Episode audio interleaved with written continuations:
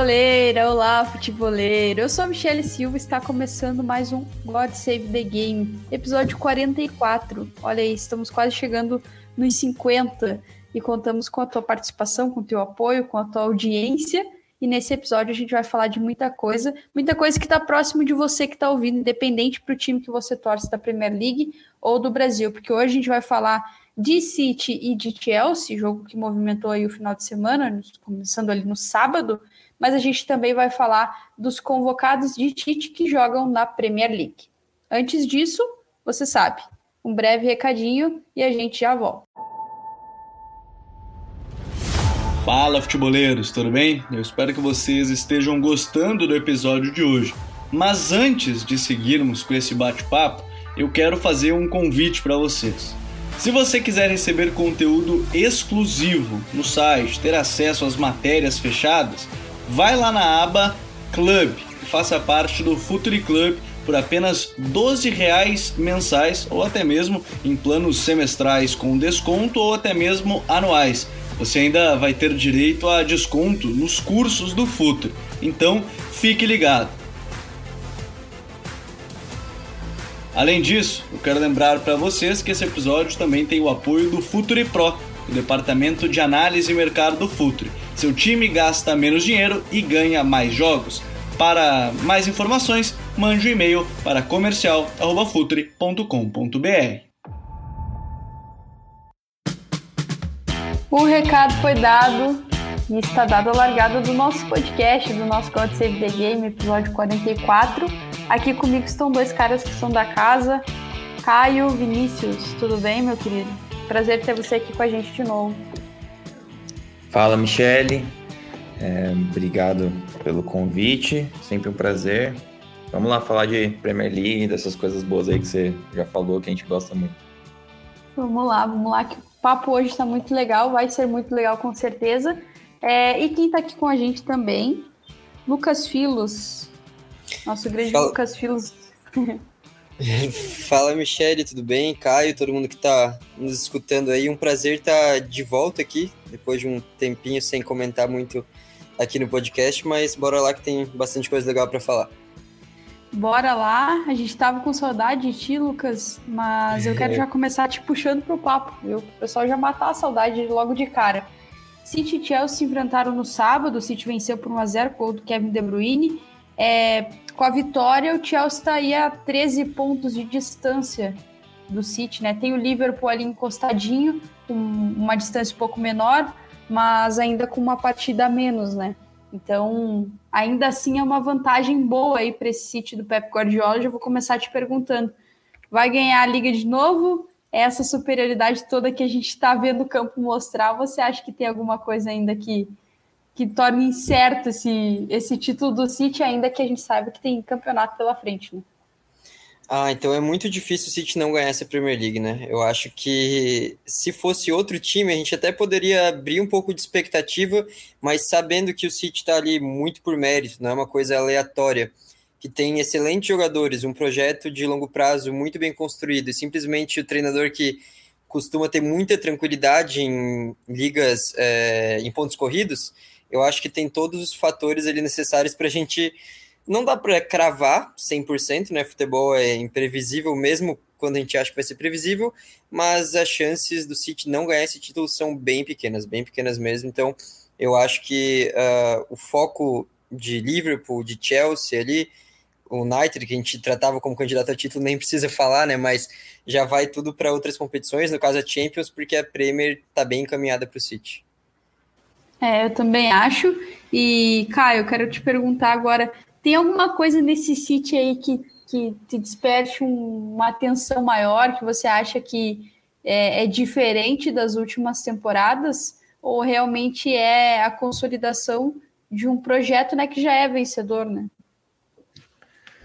É, olha, eu acho que a consolidação, a gente falou em temporadas passadas sobre consolidação também, mas eu pessoalmente e aí eu faço meu meia-culpa com o Guardiola, não que para ele importe isso de alguma forma, mas eu pessoalmente estou muito surpreso, porque no começo da temporada eu critiquei em off para pessoas que com quem eu converso sobre futebol. Eu acho que até no podcast cheguei a falar, mas sobre como eu achava prejudicial o City não ir atrás de um, de um centroavante na janela, porque ficou muito tempo, se gastou muito tempo indo atrás do Harry Kane, e depois que ele não veio, acabou desistindo de ir atrás de, um, de uma outra opção. É, trouxe o Grealish, que é um jogador que não é um jogador tanto de ruptura, é um cara que quer a bola mais no pé, um, um cara mais técnico.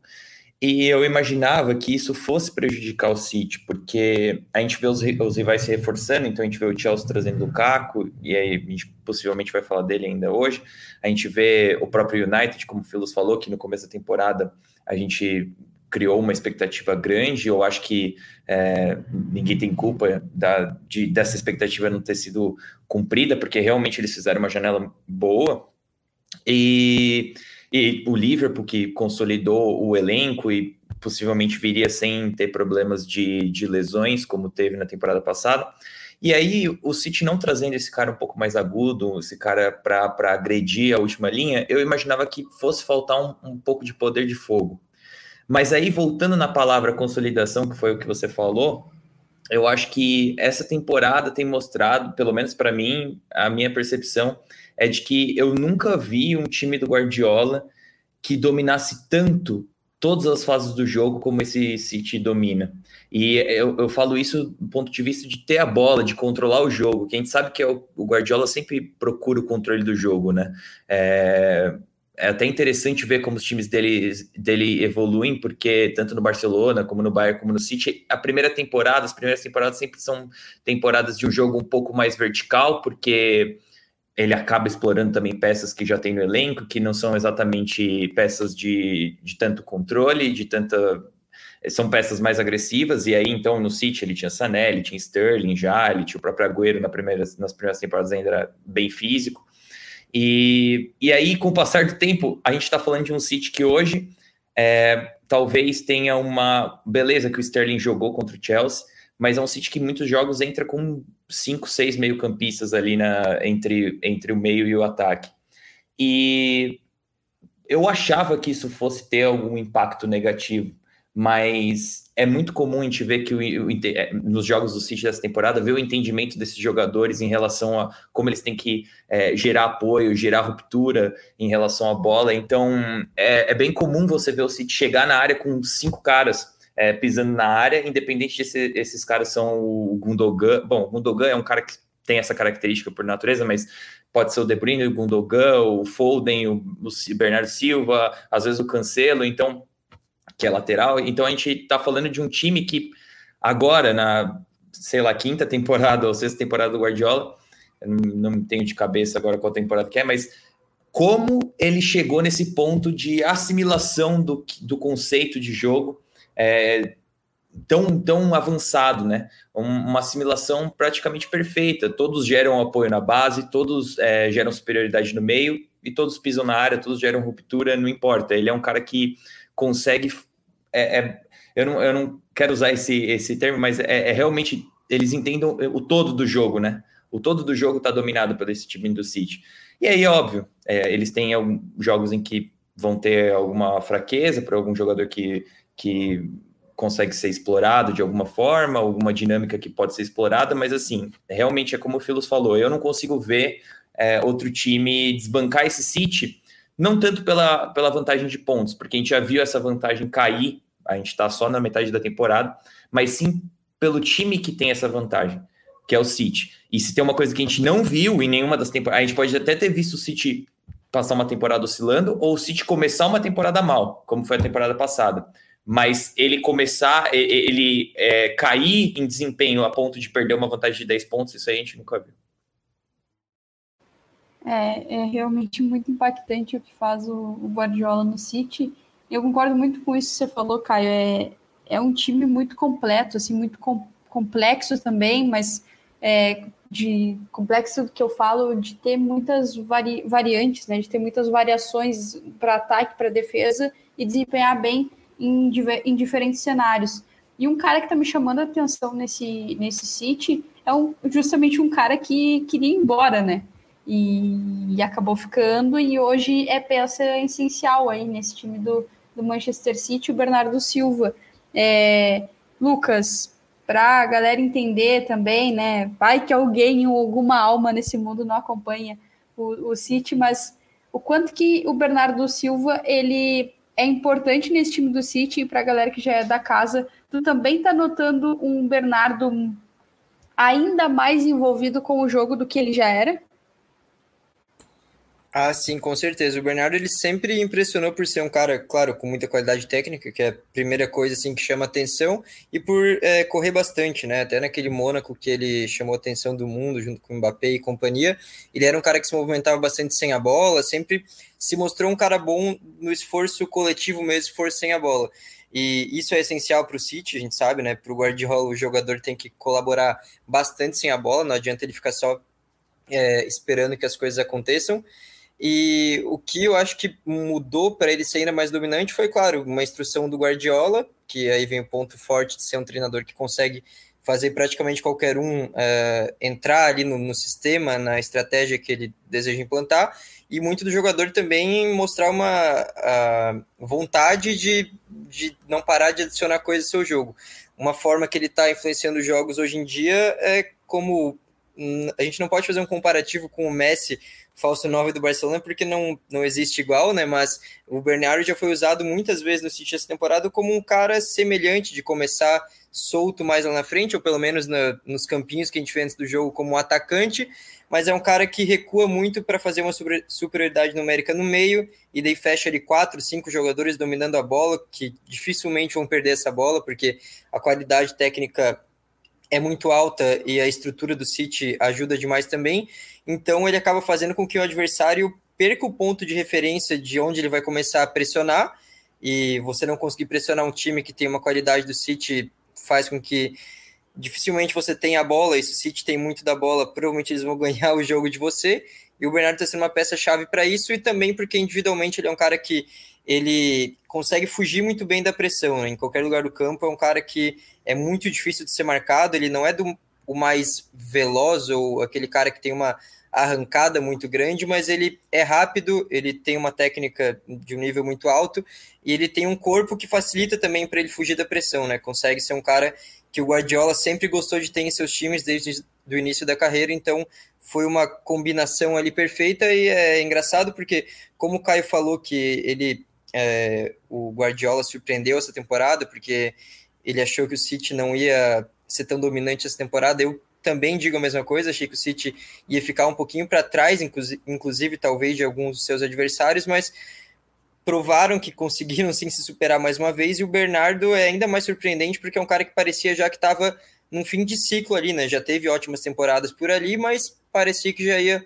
uh, ter uma mudança de ares. Então, acho que muito também do que a gente precisa destacar, além do aspecto tático, é, físico, aspecto de jogador mesmo, de qualidade, é o mental, né? Um cara que a gente viu quase saindo, inclusive o Guardiola falando que se quisesse sair as portas estavam abertas, algo nessa linha, para se tornar um dos principais jogadores da liga e do mundo atualmente, eu diria.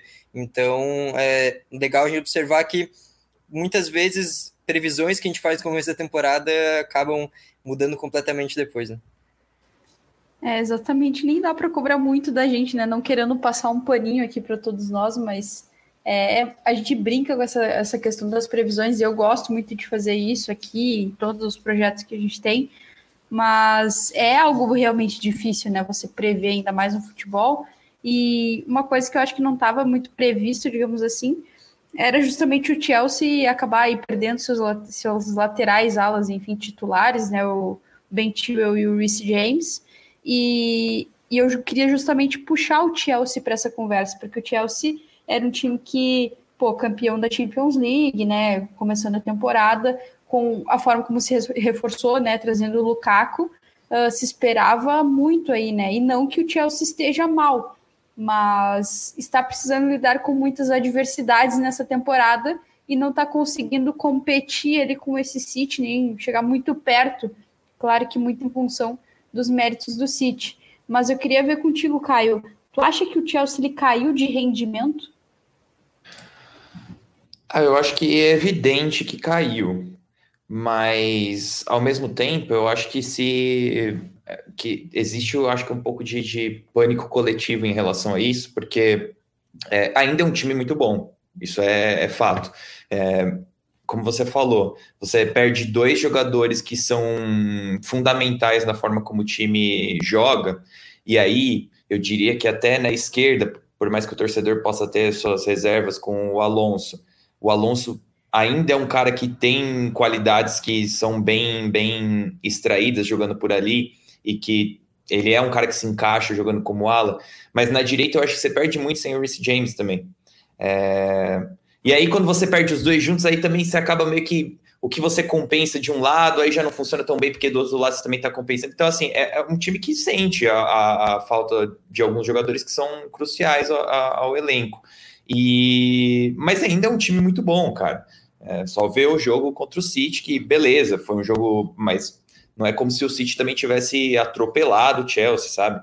É, o City ganhou, mas o Chelsea foi competitivo. E a gente está falando de um time que está um ano só com o Tuchel, né?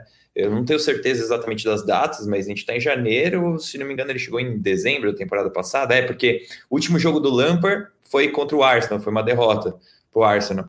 É, e foi no dia 26 de dezembro de 2020. Então, o Tuchel chegou ali, vai, na primeira semana de janeiro ou na última semana de dezembro. Então, é isso. O cara tá um ano só no time. É, trouxe o Lukaku aí na, na, na janela de verão, mas é, assim, a gente está falando de um, de um lado competir contra um time que tem o Guardiola, que é possivelmente o melhor treinador de todos os tempos, e, e que é, conseguiu total assimilação do seu modelo de jogo agora na quinta temporada no time.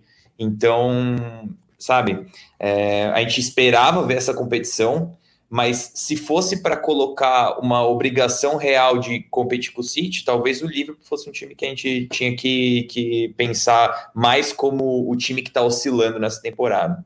É, mas eu não tenho dúvida de que o Tuchel é um excelente treinador, é, o Phillips também pode falar mais sobre isso, e eu não tenho dúvida que o Chelsea, se é, ocorrer a manutenção do técnico, é, vai, o que a gente nunca sabe, né? No caso do Chelsea, às vezes pode, pode ser que, que tem algum atrito ali entre o, o Tuchel e a, a, diretoria, entre o próprio Abramovich, então não sei, mas me parece que tá tudo bem, então se ocorrer a manutenção do técnico, eu não tenho dúvida de que esse time vai voltar a, a ter performances um pouco mais é, fortes, vamos colocar assim.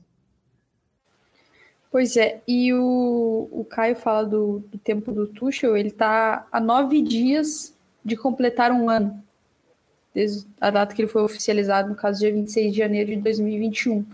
É, mas a gente estava falando de, dessa queda de rendimento, né, que pode ser também, justamente como o Caio falou, um delírio coletivo, ou talvez um, um, um desajuste aí da, das expectativas para a realidade, né, baseados também no, no que o time está enfrentando de desfalques.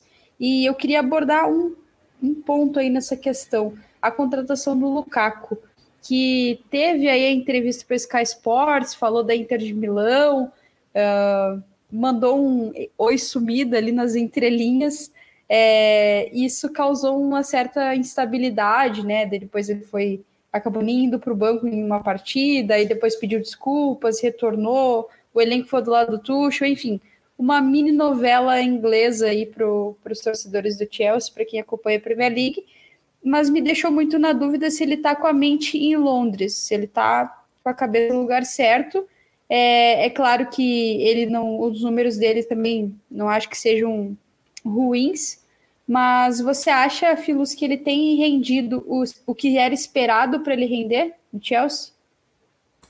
Ah, aí eu acho que são várias questões, assim, eu acho que o Lukaku, ele é um cara que vai sempre ficar aquela sensação de que ele poderia fazer um pouco mais, principalmente em grandes jogos, a gente já viu já na primeira passagem dele pela Premier League, primeir, é, foi a primeira passagem, né, que ele passou por três times no caso, mas ali o mais recente que a gente tem memória no United também tinham algumas críticas já sobre ele em jogos grandes, contra o Big Six ele não fazia tantos gols e não só os gols também, mas parecia que o rendimento dele no geral não era a mesma coisa contra do que acontecia com os times menores. Isso é normal, claro, mas a gente espera de um cara que dá para ver que tem um potencial gigantesco de ser um cara ainda maior do que ele já é.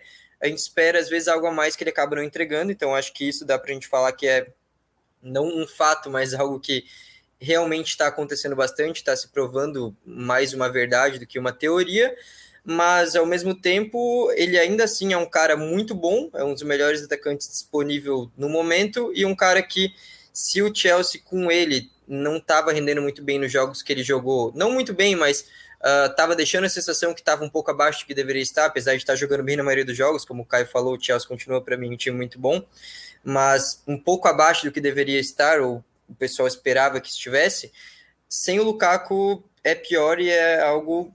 É, aí se aproxima mais do fato, eu diria, porque é um cara diferente do ataque, né? O Chelsea é um time que não tem um cara do perfil dele no ataque, tem o Werner ali, mas também é outro jogador que sofreu bastante com lesões, com Covid, assim como o Lukaku, outros jogadores, mas a gente sabe que o Lukaku está no nível acima do Werner, com certeza, né, questão de artilharia mesmo e tal, é mais confiável, e a movimentação dele, a força que ele tem nos duelos, para ganhar no jogo aéreo também, enfim, o Lukaku é um cara muito importante para o Chelsea e que o torcedor acho que não pode pegar muito no pé por esse lado, mas ao mesmo tempo, a postura dele ali, eu acho que todo mundo concorda que foi longe da ideal, e isso aí já começa a abrir uma sensação de que talvez esse casamento não dê certo por muito tempo, né? É claro que às vezes uma sequência boa já amenize bastante as coisas, quem sabe um título, uma Champions aí, quem sabe, não sei se é pedir muito, mas é claro que uma Champions reconciliaria ali com a torcida se ele fosse importante, mas de momento, assim, com o Chelsea não é, atingindo muito seus objetivos na temporada, acho que vai ficar uma manchinha ali na história do Lukaku com o Chelsea. Talvez isso faça com que esse casamento seja desfeito em não muito tempo.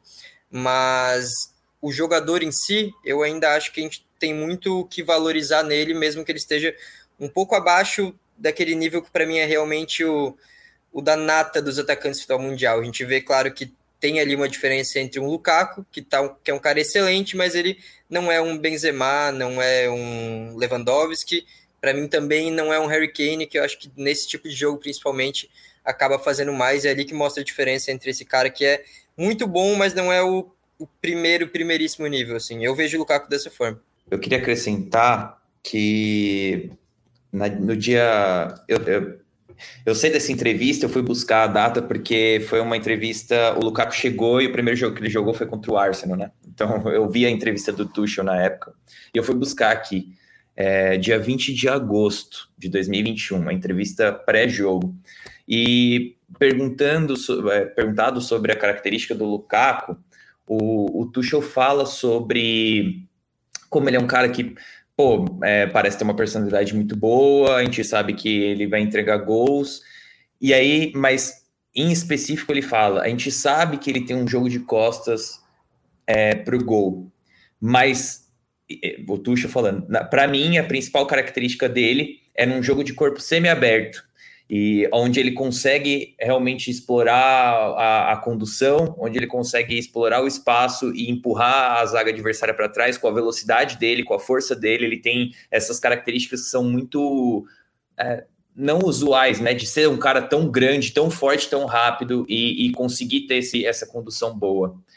E aí, é, eu acho que tem isso também, né? Se pagar o que se pagou pelo Lukaku, o que o Chelsea pagou pelo Lukaku, é, quando você compara com esses outros caras, que nem um Lewandowski, com Benzema, o Harry Kane, que o, o Lucas falou, que são caras que geram jogo, que são super completos. Eu diria até o Harry Kane e Benzema mais. O Lewandowski eu, eu tenho minhas reservas em relação a, essa coisa de gerar o jogo, mas que são caras que, querendo ou não, resolvem é, e que tem um jogo de costas muito forte, um jogo de frente muito forte, que finalizam muito bem. E talvez o Lukaku seja um cara um pouco mais, é, entre aspas, nichado, né? Não, não acho que é, a gente pode falar que ele não consegue jogar de costas ou que ele não é um cara que é referência, mas assim, na Inter, na própria Inter, ele tinha mais espaço para jogar. É, o Conte é um cara que também gostava de explorar esses mecanismos de atrair a pressão adversária e forçar um jogo mais direto, né? Para quem joga o, o futebol manager, um tic-tac vertical. Então, o Lukaku muitas vezes ele, ele tinha isso a favor dele. E essa não é a realidade que o Chelsea vai enfrentar na Premier League muitas vezes. A gente sabe que isso, na verdade, é, é a, a, a, imagem do Chelsea nessa temporada. São esses jogos onde ele acaba tendo que enfrentar um bloco um pouco mais baixo e tem muita segurança na hora de girar o jogo e de, de se esconder, esconder a bola e se proteger com a bola, mas talvez não. Até quando falta os seus alas, falta um pouco de, de é, de machucar o adversário, né? Então, o Lukaku não tem esse espaço. E aí o que se questiona, então, talvez seja realmente esse jogo no, contra o City, porque ele teve duas chances de jogar no que é, o Tuchel chama desse jogo de corpo semi-aberto, né? Que é receber de lado ou girar em cima do, do, do, zagueiro e conduzir um pouco mais rápido. Ele tem uma chance aos nove minutos que ele tenta um passe para o Ziyech e o Ziyech está impedido mas que ele poderia muito bem brocar, e na hora que eu tava assistindo, eu falei assim, pronto, acabou, é gol, né? Porque ele, ele, ele atrai a marcação de três, três jogadores do City, eu acho que é o Walker, o, os dois zagueiros e o Walker, e ele vai conduzindo, vai conduzindo, vai conduzindo, ele tenta o passe, porque eu, ele é um jogador que realmente não é tão egoísta nesse. Ele, ele colabora bastante com os companheiros, mas ele poderia ter brocado. E aí tem a chance aos 46, se não me engano, que o Ederson faz a defesa e depois no rebote acabam não conseguindo finalizar no gol, mas que são duas chances contra um adversário que vai oferecer um pouco mais de espaço e é nessas horas que se ele é esse tipo de atacante nichado, que ele tem que pôr na rede, ele tem que brocar. Então, é... mas enfim, é... isso também eu acho que eu, eu queria fazer esse acréscimo, porque nunca é uma situação tão simples assim de, de é, julgar, né, por um cara que custou tanto e que a gente sabe que meteu caixa para caramba na Inter e que veio de uma super temporada, de duas super temporadas, mas que realmente já tinha essa realidade no United, que o Lucas falou, e que agora está novamente tendo que é, enfrentar jogos em que talvez ele tenha que ser um pouco, jogar um pouco diferente. É, vai ser uma situação complicada, realmente.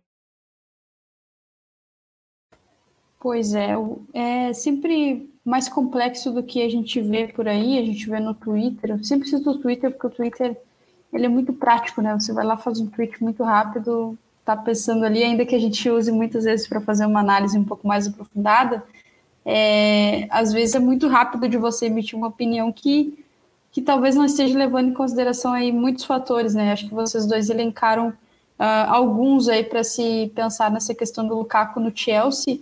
É, agora, gente, eu quero mudar de assunto e para um assunto que eu também tenho certeza que a galera vai gostar, é, os jogadores da Premier League que foram convocados pelo Tite para a seleção brasileira vão estar à disposição nos jogos contra o Equador, em Quito, e no dia 27 de janeiro, daqui 10, daqui 10 dias, e no Paraguai, e contra o Paraguai, aliás, em Belo Horizonte, no dia 1 de fevereiro, fevereiro pelas eliminatórias da Copa do Mundo do Catar.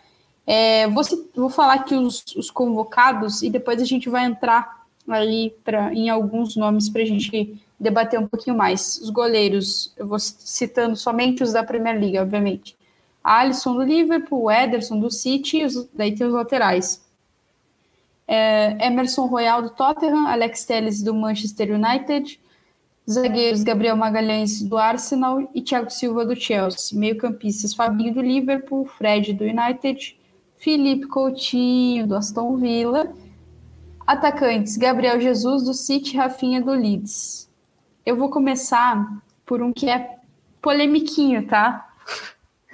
Felipe Coutinho reestreou na Premier League, Filos. E aí, o que, que tu achou da reestreia aí do, do jogador que deixou o Gerrard encantado, né? Ele falou depois do, da partida.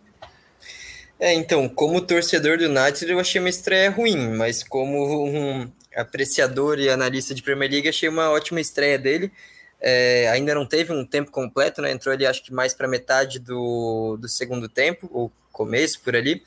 E entrou bem, ele entrou, inclusive antes do gol, o gol que chamou atenção, né? Fez gol de empate, ele já tinha participado da jogada do primeiro gol e já tinha trabalhado ali algumas boas jogadas na posição que ele gosta muito de atuar, inclusive ele atuou pelo Liverpool quando tinha o Gerrard por lá, por lá também, né? Aquele time do Brennan Rodgers, que a gente lembra. Uma posição que ele não é nem aquele armador que fica muito ali atrás do atacante, ali o camisa 10, mas também não é muito recuado, é um cara que fica meio que nas entrelinhas ali, caindo um pouco mais pela esquerda, onde ele consegue fazer aquela jogada clássica dele de cortar e chutar para o meio, mas também está participando bastante do jogo, o que é importante para ele, que é um cara que ele tem que ter essa participação do jogo, né? O armador ele vive de ter esses momentos mais constantes ali de estar tá fazendo o jogo girar, de estar tá participando das triangulações, E o Aston Villa é um time que está jogando, é, prezando um sistema que, que tem esse tipo de lance e tem, claro, jogadores ali, companheiros que são muito bons para ele. Então, essa estreia já deu para a gente ter uma noção, ainda não de tudo que ele vai fazer, dos pontos positivos ou negativos, porque foi pouco tempo, mas deu para ter uma noção do que pode ser esse Coutinho no Aston Villa, e claro, do ponto de vista é, psicológico mesmo, de moral, de um jogador que estava sendo questionado por muita gente, é excelente ele começar sendo muito importante para um empate contra um time do tamanho e da repercussão que tem o United, ainda mais da forma que foi, né? Então acho que foi o começo perfeito para ele, tanto em termos de atuação, mas principalmente nisso de pegar uma confiança e já começar agora a partir dos próximos jogos com certeza aos poucos ele vai se encaixando no time titular é, de forma mais leve, já tirando um possível peso nas costas que ele teria. É, com certeza eu acho muito bom também o cara já estrear bem, assim, reestrear, na verdade, né? É, ainda mais sabendo de tudo que ele carrega, né? De, desse fardo, ainda mais depois de uma convocação, né? De sempre ser convocado, mesmo quando uh, não tá tão bem. E é uma oportunidade de, de re, se reerguer, né? Reerguer o futebol dele é, numa liga que ele conhece e num time que acho que ele tem tudo aí para ser para ele brilhar, né? Porque querendo ou não, Aston Villa ele ficou com um pouco de carência aí desse jogador protagonista, ainda que a gente saiba que é um coletivo interessante, é, após a saída do, do Grealish, né? A venda do Grealish. É, Filos, eu quero aproveitar para te perguntar de dois caras que tem nessa lista aqui, que são do teu time, do United, e que eu acho que eles estão em momentos diferentes aí, né? E a, e a, a forma como eles são convocados também é diferente. Alex Telles, para as laterais, escassas laterais da seleção brasileira, e o Fred, que é aí uma certeza, né? É, então, esses dois, como você falou, vivem em momentos diferentes, eles têm status bem diferentes dentro do clube, né? O Fred é um cara que já é uma realidade, uma realidade na seleção também, é um cara que já cavou a vaga de titular, acredito que deve continuar assim, inclusive até a Copa. Acho que no momento é a intenção do Tite de continuar como está acontecendo, ele vai ser o titular, eu acho.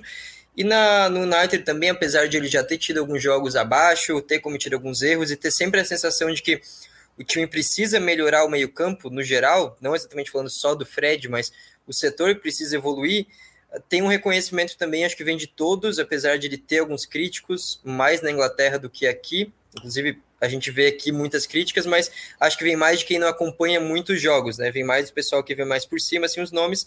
Quem vê, acho que reconhece um pouco mais a qualidade dele, mas na Inglaterra ele tem mais críticos.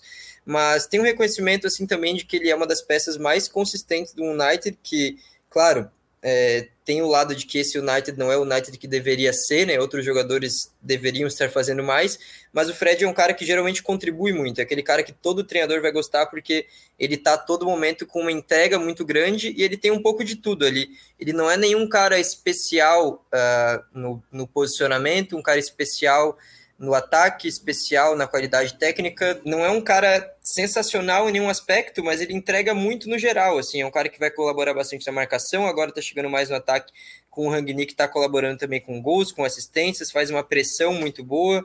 Um cara muito agressivo. Então, ele, para mim, não tem nenhuma nenhum questionamento sobre a convocação. Já o Alex Teres, apesar de também ter algumas qualidades e ter feito um ou outro jogo bom ali nessa temporada, ele é um cara que ele é reserva do United, acredito que seria vai ser reserva na seleção também. Talvez nem seria convocado se não fosse questão do Lodge, da vacina. O Arana também, que ainda não começou sua pré-temporada, acho que influenciou. Mas eu acho que aí também entra um lado do que a gente estava comentando em off antes também, que tem a ver com a escassez de laterais no geral, né? Acho que é uma coisa do futebol mundial, no Brasil ainda mais. Então, assim, no United não tem muito o que a gente analisar dele no momento, porque é um cara que tem um tempo de jogo limitado. Ele ganhou algumas oportunidades porque o Shaw começou a temporada muito mal, mas o Shaw já recuperou a vaga e agora, quando a gente é, observar o United num jogo mais importante, principalmente, dificilmente o Alex Telles vai ser o titular. Então é um cara que ele vai mais realmente, acho que pela falta de opção e por ser um jogador que a gente já observou uma qualidade dele mais em outros momentos da carreira do que agora. Pois é, e agora eu quero perguntar para ti, Caio, sobre outro cara de defesa, né, outro cara de linha defensiva. É, esse eu confesso que eu estava já um pouco ansiosa pela convocação dele, ainda que ele seja um cara relativamente jovem, mas pelo que ele vinha entregando ali no Arsenal. Gabriel Magalhães, estava merecendo muito essa convocação? Ah, ele é brabo, né? É... Mexi com teu coração, né? é, é, que, é que tem essa. O Brasil é bem servido de zagueiro, né? Então, se por um lado nas laterais a gente sofre um pouco, é... se bem que o Thiago Silva é, tem sido uma constante também porque talvez é, de um tempo para cá tenha faltado uma liderança forte na, na zaga do Brasil, mas também porque ele voltou a jogar que nem uma criança, então é, então o Thiago Silva tem ido. Mas o, o, Brasil é bem servido de zagueiro, eu acho, de forma geral.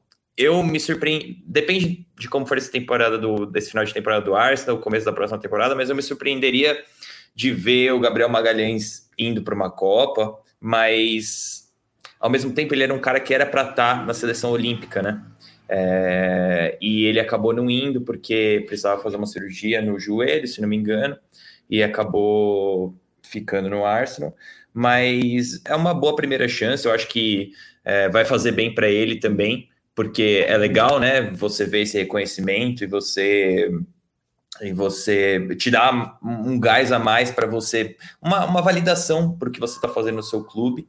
E a gente sabe, o pessoal pode achar que não, mas jogador gosta de ir para a seleção, eles querem ir para a seleção, eles querem vestir a camisa do país e é, não importa o que o, o, o arroba Joãozinho está falando, você acha que não, porque é isso, essa é a realidade dos caras. Para eles é talvez o, o, o a maior louvor que eles podem ter é, é jogar pela seleção.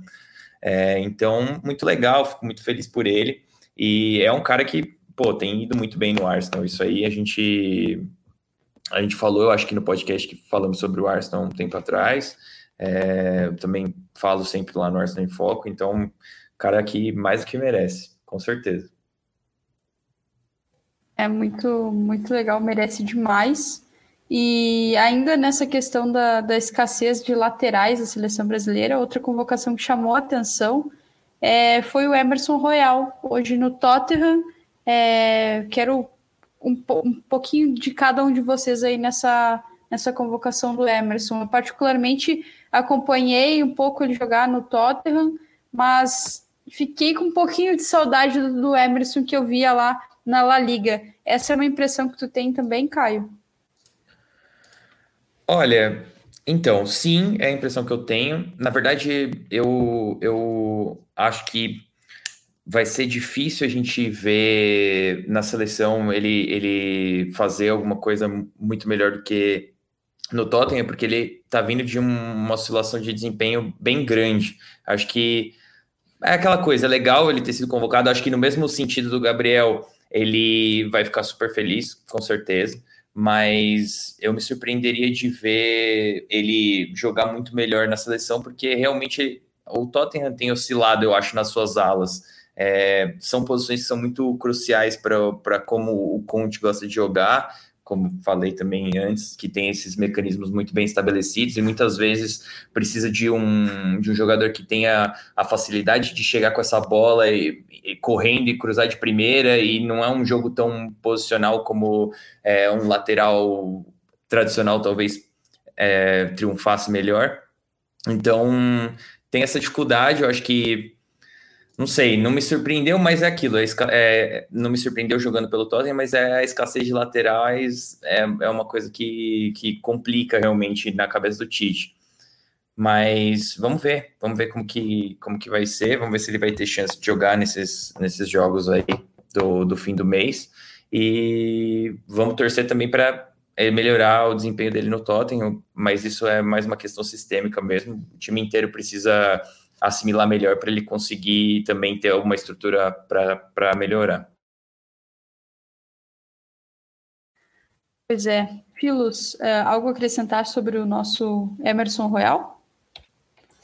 Eu concordo com bastante coisa que o Caio falou e é um cara que realmente entra muito essa linha que a gente citou de escassez de laterais no Brasil. A gente sabe que praticamente, até falei quando saiu a convocação que, apesar de críticas que fazem para convocados nas laterais, a gente sabe que qual, qualquer um que fosse convocado ia gerar contestação, porque ninguém no momento está sendo aquele cara que a gente olha e fala, ah, esse cara realmente uh, a gente tem plena confiança de que vai entregar um, ótimas atuações. Não tem ninguém assim nesse momento, até por isso o Daniel Alves ainda é chamado. E o Emerson acho que entra nessa cota também, que é um cara que já demonstrou qualidade, tem um perfil interessante, mas ainda não conseguiu se adaptar tão bem ao sistema do Conte, à vida na Inglaterra, talvez, a gente não sabe o lado pessoal, mas é uma mudança grande, claro, para todo jogador, e parece que ele ainda está um pouco fora ali do, do que ele pode entregar. Então acho que tem mais a ver realmente com, com o que ele pode fazer, com o que ele está fazendo. É, eu acho, eu concordo muito com, que com o que vocês falaram. Acho que é exatamente isso. E finalizamos aqui o assunto seleção dos jogadores que atuam na Premier League. Ah, confesso, vou, vou contar para quem está nos escutando. A gente teve esse debate prévio, né? Porque são muitos nomes, né? Então a gente não poderia falar de todos aqui, senão ia ser um podcast de duas horas. Mas tem nomes aí que são certezas, né? Que são caras consolidados. Thiago Silva, é, o, o, próprio Fabinho do, do Liverpool, o Alisson, o Ederson, é, acho que o Rafinha também, o Jesus, então são caras que, pô, a gente fala deles é chovendo molhado, então a gente separou alguns aqui só para ficar todo mundo compreender essa separação, essa seleção que a gente fez. Agora, para finalizar o nosso papo, Caio, no que dá para o nosso ouvinte prestar atenção nos próximos dias aí na Premier League, no futebol inglês? Então, é, Michele, eu acho que Vou, vou jogar o Lucas embaixo do ônibus aí, porque na verdade o jogo que eu vou escolher vai ser United West Ham dia 22, sábado. E assim, como torcedor do Arsenal e que eu não esperava que estaria na disputa pelo top 4, mas é um jogo que para mim assim, é crucial. Na verdade, se, se, se tiver empate, para mim é o que eu quero. Mas vai ser um jogo muito interessante de qualquer forma de ver, dois times que lutam ali pelo pela, pelas posições de topo de tabela, e um West Ham que talvez venha oscilando, sentindo o elenco curto, e um United que precisa assimilar melhor os conceitos do Rangnick, é, vai daí. É, então, eu até era um dos jogos que eu estava pensando em citar ali, com certeza. Reencontro do United com o Moyes, sempre legal de acompanhar. Inclusive, eu acho que vai dar empate esse jogo. Tá com cara de um 2 a 2 aí. Mas tentar fazer algo diferente. Então, não vou falar de um jogo que eu estava dando uma olhada aqui agora. E e lembrei que o Everton, né, demitiu o treinador essa semana, demitiu o Rafa Benítez, que não deu muito certo lá, e mais para o pessoal acompanhar aí realmente quem que vai ser o novo treinador do Everton, estão especulando alguns, estão falando até no Wayne Rooney, talvez, voltando ao Everton agora como treinador, não acho que vai acontecer, mas está sendo um dos especulados, falaram de Roberto Martinez, também seria um retorno, mas pelo visto a Bélgica não vai liberar e ele não se acertou muito bem com o Everton, mas para a gente ver aí quem que vai ser o novo treinador do Everton, um time que a gente meio que está vendo eles na mesma temporada faz uns 6, 7 anos, parece que vai, mas não vai, e vamos ver quem vai ser o próximo para ver se o Everton consegue finalmente realizar o seu potencial. Olha, boas dicas. Vou perdoar o Filos que ele roubou a minha dica. Mas vamos lá. É, gente, cara, tem muita coisa boa, tá? Boas as dicas de vocês. Eu vou destacar uma que é uma briga ali, meio de tabela, mas que são dois times que estão muito próximos. E especialmente o Brighton, que tem um lugarzinho no meu coração, gosto muito de ver jogar, e tá numa sequência interessante. Então, vou destacar Brighton e Leicester, que vai rolar aí no domingo, dia 23 de janeiro às 11 horas da manhã, também conhecido como neste domingo, né, da semana que estamos gravando. Então, bom jogo aí para a galera acompanhar também. Acho que vai ser bem interessante o duelo de propostas, principalmente. Caio, muito obrigado pela companhia e pela conversa, foi muito legal. Obrigado, Michele. Aulas, né? Mais uma vez aprendendo com vocês dois aí. A gente se vê aí. Pô, aqui todo mundo aprende junto, viu? Porque é sempre muito bacana. Filos, Brigadão, apareça sempre. Não não vem me pedir para adiar podcast, viu? Não vem me pedir para que não vai poder participar, que eu, eu quero te ver sempre aqui. tá, tava difícil nas últimas semanas, tava complicada a correria aí, mas vou tentar com certeza participar mais vezes, que é sempre um prazer falar de Premier League com vocês. Espero que o pessoal que ouviu também tenha gostado do papo. Vamos voltar aí ativa, porque agora a gente já tá entrando na reta final de temporada, né? Passa muito rápido, meu Deus. E tem Champions League chegando também mês que vem, então vai ter muito papo legal para falar. Ano de Copa, que é mais um assunto legal para linkar com a Premier League. E é isso aí. Tamo junto, até a próxima. Valeu demais, até a próxima. Tem muita coisa boa pra gente falar. Eu brinco aqui com o Filos, mas ele sabe que. Eu sei, eu sei que é difícil ele, ele conciliar a carreira aí de jogador do, do jogador do PSG com, com o podcast. Mas pois o God é. Save the Game de hoje vai ficando por aqui. Agradeço muito a você que ouviu até o final. Deixe seu recado lá nas redes sociais do Futre. Enfim, nos acompanha também nas redes sociais. A gente sempre gosta de ouvir o que vocês estão achando. E até a próxima.